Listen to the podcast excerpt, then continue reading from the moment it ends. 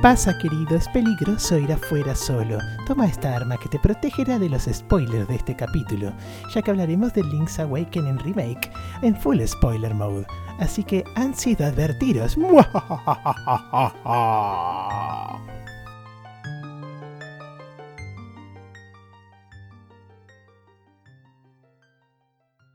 Vamos de paseo. Podcast.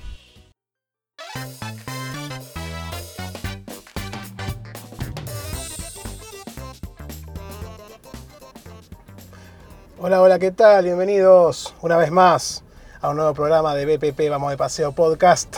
En esta nueva misión, este, estamos acá en medio de un, en un embotellamiento hermoso, divino, como siempre, martes 22 de octubre.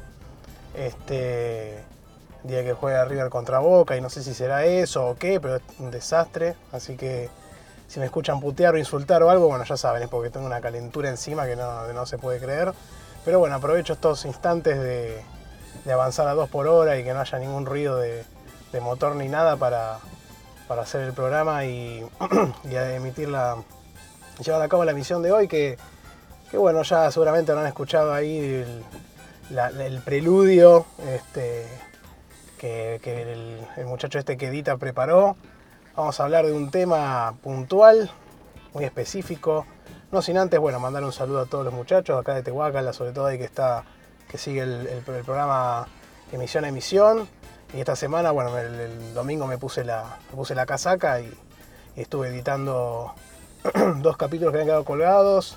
El último que hablé del, del, del- el penúltimo que hablé de Yokalaile, que todavía no lo pude seguir, pero, pero que bueno, él justo me preguntó si que en la, store de Xbox salió el, pack con el, con el 1, que, bueno, obviamente el 1 es otro estilo diferente, como ya hablamos, plataformero 3D y el, y el 2 es un plataformero 2D. Eh, el primero hace reminiscencia a Banjo y el segundo a Donkey Kong Country, en líneas generales. Y me preguntó si, si el- qué, qué tan Donkey Kong Country era el, el segundo. Lo que jugué, la verdad que es fantástico. Eh, la secuela que uno hubiese esperado todos estos años. Más allá de que también tuvimos Donkey Kong Tropical Freeze y el Donkey Kong Country Returns, que también son joyitas. Pero bueno, estos vienen directamente de la mente y del, level design y del game design de, los tipos que en su momento hicieron el Donkey Kong Country. Así que es una este, sello de calidad asegurado. Bueno, estaba el pack a 500 mangos, creo, me pareció un precio muy razonable. Como les conté en Steam estaba a 300 y pico el 2. Así que esto dejaría 1 en 200 pesos. Ya lo han regalado. Creo que en Game Pass, está, está. Y ya lo han regalado en Steam o en algún lado. Pero bueno, si no lo tienen y 200 pesos no, no, no existe, la verdad que... Yo ya elevé mi vara a 300 mangos para juegos que no que es barato, digamos. Más bajo de 300, de 200 pesos para mí ya no existe y es tranquilamente testeable un juego a ese rango de precio, ¿no? Este, mm, así que bueno, bueno, dejando de lado eso, este, después vamos a pasar los medios de contacto. Eh, vamos a hablar de un juego, de un jueguito, de un fichín que salió hace poco y les comenté mis primeras impresiones que me venía encantando. Y este fin de semana lo pude terminar ya que me tuve que meterle un push.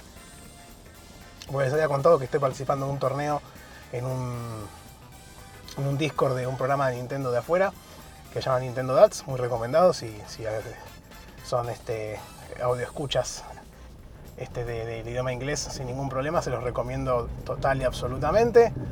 Y la verdad que, que bueno, el, el- puntaje de este juego se basaba básicamente en cuántas piezas de corazones uno había agarrado, cuántas Secret Seashells, eh, cuántas piezas de la parte de Dampe, del Dungeon Maker. Y faltaba una semana por ahí, iba por la mitad del juego dije, bueno, le metí, le metí, le metí. Y bueno, terminé este fin de semana completando, en realidad viernes ya lo había completado Link's Awakening Remake. Este, así que bueno, debido a esto les traigo lo que sería la primera reseña de BPP, la primera reseña oficial. Este, así que vamos a hablar de muchos temas del, del juego y como las sensaciones que dejó. Full spoiler, obviamente, eso fue el anuncio que voy a tratar de editar, a agregar al principio, voy a más o menos a contar a partir del tiempo en que empezamos a hablar, minuto 4 más o menos. Link's Awakening Remake. Bueno, este juego salió originalmente, ya sabemos, para la Game Boy Ladrillo, allá hace muchos años, en el 93. Después salió la versión de X para, para Game Boy Color, digamos, que era, era esta versión a color, con un nuevo dungeon. Y, que bueno, se, se vino esa versión para ahí, que estaba muy buena. Y bueno, luego vino esta remake ahora en el 2019. La verdad que pasaron bastantes años entre su salida original y este momento. Lo cual le da otro aire, porque está bueno eso. Últimamente estamos acostumbrados a que los juegos se.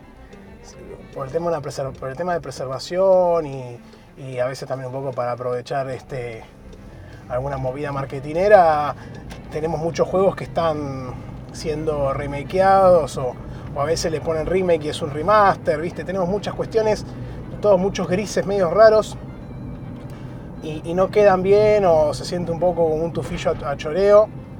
En este caso la verdad que el Nintendo se le saco el sombrero, el remake es un remake hecho y derecho, como escuchaba hoy en otro podcast, no creo que haya nada del código original dando vuelta en el nuevo código que usaron para desarrollar este juego. Eh, desde las mecánicas, desde la física, desde los ambientes, todo lo que esté vinculado a este juego es nuevo, está hecho de cero. Eso también suma un poco a, lo que después voy a decir al final, que ya lo comenté, pero eh, si vale la pena comprarlo al precio que tiene y por la, cantidad de laburo y el amor que tiene encima, yo diría que sí, que la verdad que es un título que merece nuestra atención. Pero bueno, vamos a hablar un poco la historia básicamente Link llega a lo que es eh, Island, está en, está en su barco y, de repente le cae un rayo encima y amanece ahí este, naufragando en esta isla, de la cual no conoce absolutamente nada. Es interesante el, contraste ahí ya cuando empezamos a jugar al principio, ya vemos los paralelos con, con lo que es la, versión original y, la, el video de introducción es fantástico, se ve hermoso todo la animación. Quiero un anime con, esos gráficos, es, muy bueno. Y bueno, después arranca el juego.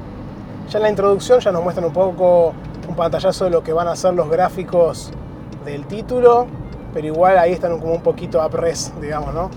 Después en el, cuando arranca el juego se nota que ya tiene un pequeño downgrade en cuanto a la animación inicial que no es nada, nada del otro mundo, pero bueno, se nota un poco. Y bueno, comienza nuestra travesía a través de los distintos este, dungeons del mundo, de, la, isla. Aparece un búho que nos dice que nosotros estamos dentro del sueño del Winefish y que para poder despertar tenemos que conseguir los ocho instrumentos mágicos que están en los ocho calabozos, obviamente.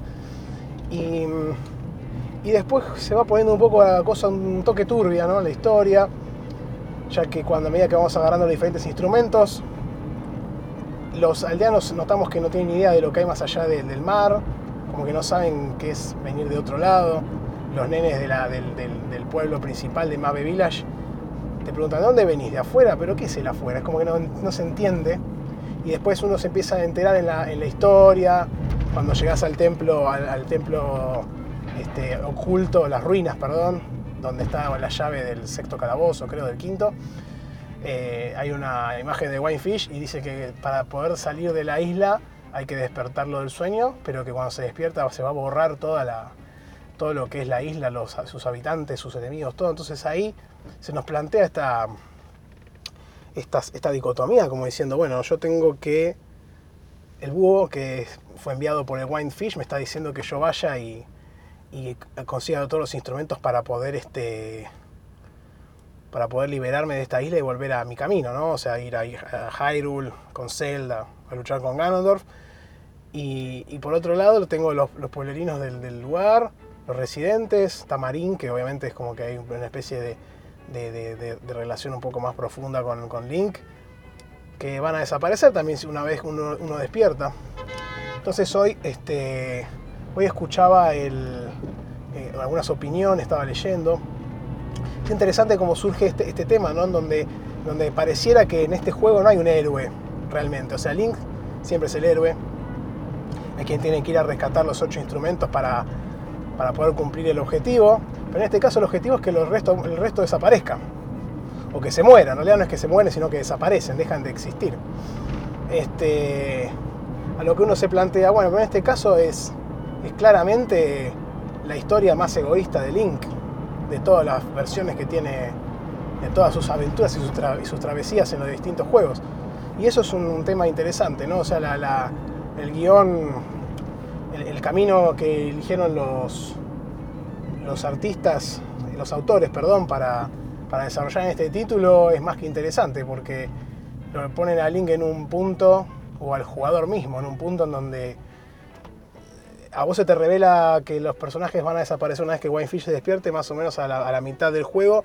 Sin embargo, el búho es como que después, en, eh, a esa altura, un poco después, te dice que en realidad no se sabe si se van a desaparecer todos, si se despierta Winefish, qué sé yo. Medio como también forzando a que, a que uno siga jugando más allá de, de estas vicisitudes, ¿no? Entonces, este, se produce esa dicotomía interesante en donde Link pasa a ser como el, el enemigo más que el héroe en este caso, ¿no?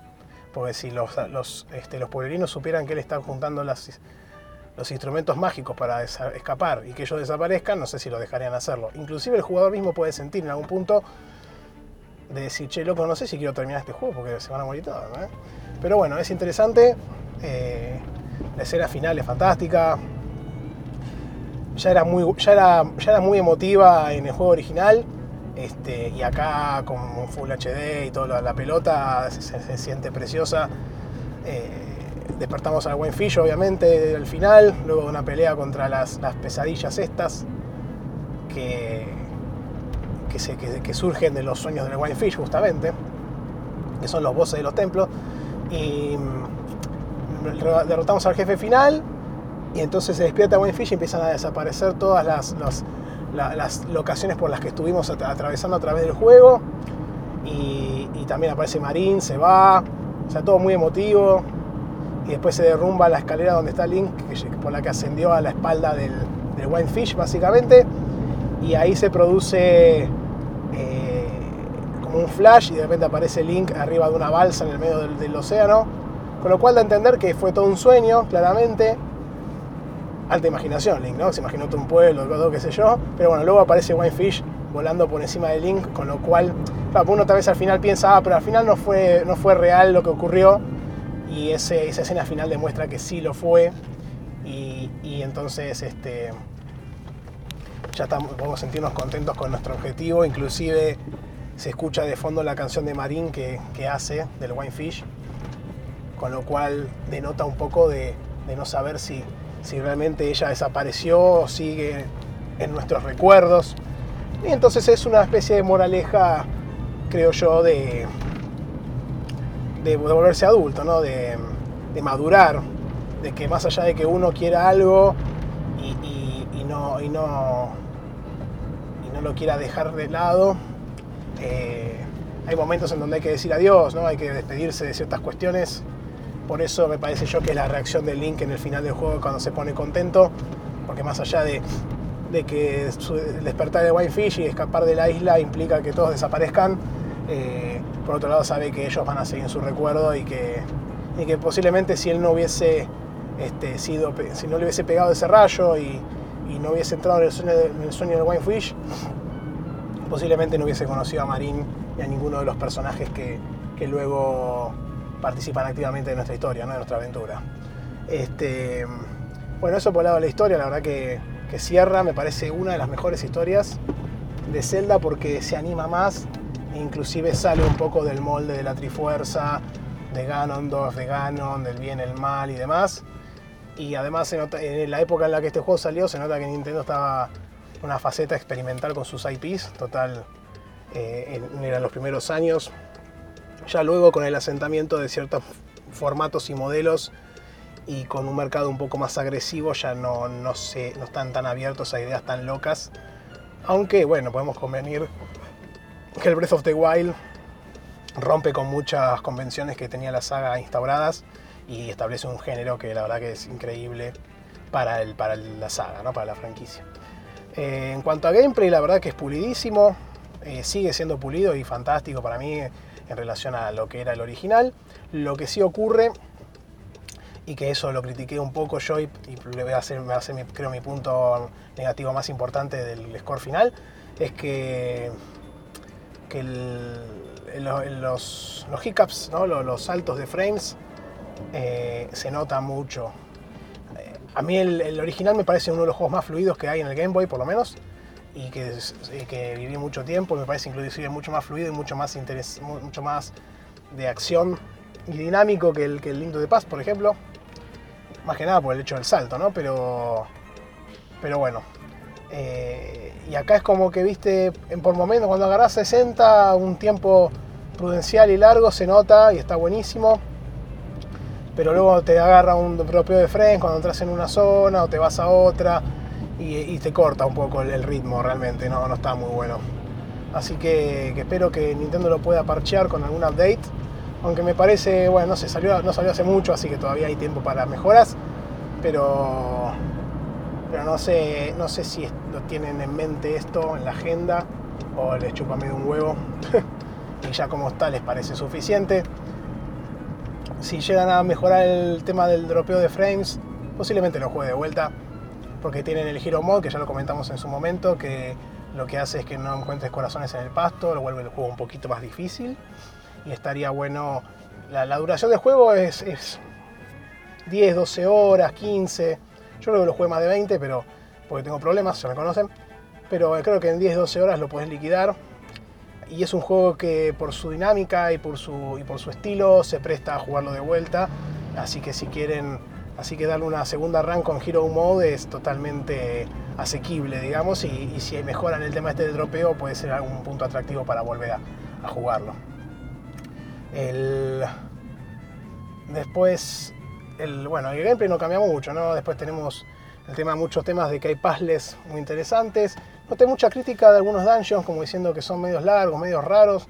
Yo no noté nada, nada en particular, a mí me gusta mucho el diseño que tienen los, calabozos, hay algunos que son muy ingeniosos, otros son medio una patana pija, pero, pero son, son el, el último no me, no me pareció demasiado bueno y no es tan difícil, el séptimo es complicado. Tenemos, esta vez lo pasé bastante rápido, pero me acuerdo que originalmente hasta me perdía. Tenemos cuatro torres, cuatro columnas, que al derribarlas se cae el piso de arriba del calabozo y podemos llegar al final boss básicamente. Y eso está bueno porque te da otro nivel de, inteligencia.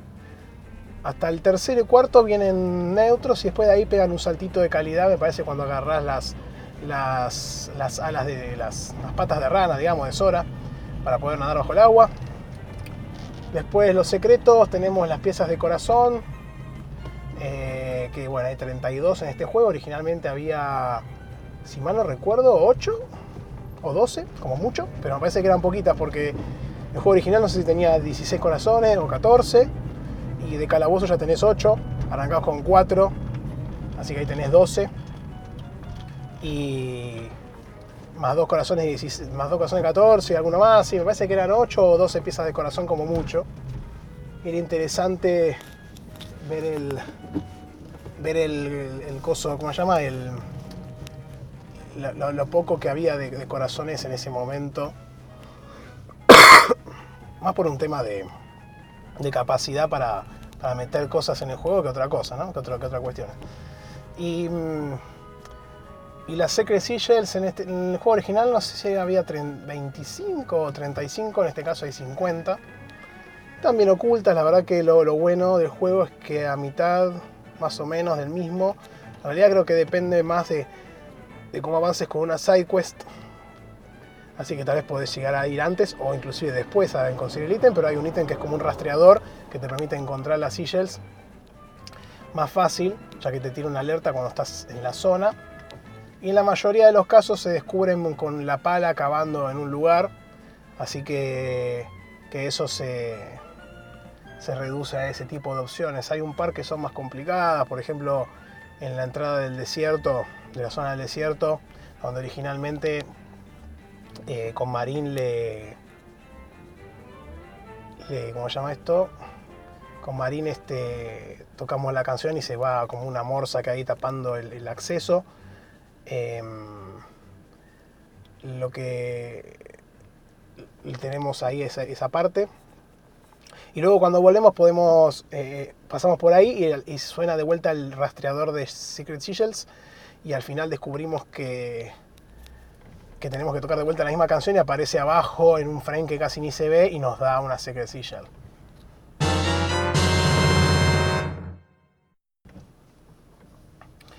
Bueno, me acabo de... Estoy embotellando de vuelta, así que buenísimo este viaje, espectacular. Voy a llegar tarde a jugar al fútbol a las 8, yo no lo puedo creer. Este, bueno, la música fantástica, también muy linda. Eh, obviamente las original, la original tiene, tiene otro, otro sentido y otro, otro peso. Pero están muy bien recreadas, la verdad. Eh, yo creo que, que es muy lindo lo que hicieron con el trabajo que hicieron en la, parte sonora. Y mm, sobre todo la... Lo bueno es que, como, bien comenté, el material original es muy bueno, con lo cual es, es fácil trabajar ya sobre un producto muy completo y poder desarrollar melodías acordes al, a esta nueva generación, digamos, ¿no? Este remake. La de Taltal Heights es fantástica, como siempre me encanta. A ver si puedo poner un poco ahora. Eh, y en la de Overworld, bueno, también es muy bueno, siempre te invita a la aventura, tiene ese empuje que, solo la canción de, la franquicia puede conseguir en cuanto a, la parte del Overworld. Después los personajes, bueno, la mayoría son un poco olvidables, salvo Marín, Tar- que son el padre y la, la nena que te rescata al principio. Que después luego fueron, bueno, Marín eh, aparece como Malón, como Talón en realidad. Tarín, no el padre. Y, y Marín este, aparece como Malón en Ocarina of Time. Y después aparece también en, el, en Hyrule Legends, por ejemplo. Este, es un personaje que recurrentemente fue apareciendo en la saga y, en otras iteraciones futuras. Después hay muchos personajes del universo de Mario que ya lo habíamos comentado. Están los Shy Guys, Kirby. Bueno, Kirby no, no es de Mario, ¿no? pero de Nintendo. Están los Shy Guys, los Twomps. Hay un montón de, personajes que, que en ese momento hicieron cameos de extraños. Y, y la verdad que, que está muy bueno lo que, lo que hicieron ahí cuando, como bien comentamos al principio, estuvieron experimentando en una época en la que podían experimentar y no, no tenían ningún miedo de hacerlo y se nota acá en, esta, en, este, en este apartado. Bueno, ya vamos terminando, repasamos varios puntos de- del, del juego. Mi sensación general es que me gustó mucho. Eh, no sé si el original también le tengo mucho cariño, más por nostalgia me parece. Igual sigo pensando que es uno de los mejores juegos de la saga. Y este juego lo que hace es reivindicar un poco, trayendo al estilo moderno, pero reivindicando un poco el estilo tan bueno que tenía el, el original. Lo único que sí me parece que el aditamento del, del Dungeon Maker con Dampe es bastante flojo. No me, no me invitó demasiado a, a seguir jugándolo. Y, no, no creo que lo haga en el corto plazo. Tal vez juegue un poquito de, de a ratos. Pero no es un modo que me haya parecido una locura. Tampoco soy un tipo muy creativo. Y el hecho, y para mí lo que más le cayó, lo más detrimental de este modo y que le tiró, le jugó en contra fue que compartir niveles es casi imposible. Porque tenés que tener el amiibo de Link y llevártelo ahí los datos hacia otro juego. Lo me parece una pelotudez increíble. ¿Por qué no haces que se pueda haber un portal en una página en internet o a través de aplicación de mierda que hicieron y poder compartir los códigos de los niveles con tus amigos y se terminó mucho más fácil que tener que tener el, que tener el amigo donde vos podés bajar los datos, después llevarlo eso a la casa de tu amigo que tiene que agarrar el, el muñeco, levantar la data en su juego. No, la verdad que si uno se lo pone a pensar no tiene ningún tipo de sentido y, la verdad que eso para mí le juega muy, muy, muy en contra. Eh, Imagínate si vos en los niveles de Mario Maker, en vez de compartirlos con el código del nivel o buscando al usuario que lo hizo y ese tipo de opciones de facilidades, lo tenés que bajar a un amigo de Mario, el cual tenés que llevar, nada, imposible, no tiene ningún sentido. Este, y los, y los, los cambios de frames y demás, para mí me jugó muy en contra. O sea, la verdad que yo siempre, obviamente uno prefiere, uno prefiere resolución sobre, sobre, mm, ¿cómo se llama esto? Sobre, mm, uno, no, prefiere, uno siempre pre- pre- prefiere rendimiento sobre resolución, pero en este caso prefiero, pero además de eso prefiero que sea rendimiento estable. O sea, si vos me haces 30 frames estables, es mucho mejor que hacer 60 estables en casi todo el tiempo, pero con caídas cada tanto que te, matan. A mí me mataron un poco la. Después, nuevamente, después del tiempo se acostumbra uno, pero, pero no, no dejas de sentirlo siempre que cambias de escena y que pasa, "Uh, acá voy a llegar a la zona que baja el frame rate y pum, baja y demás.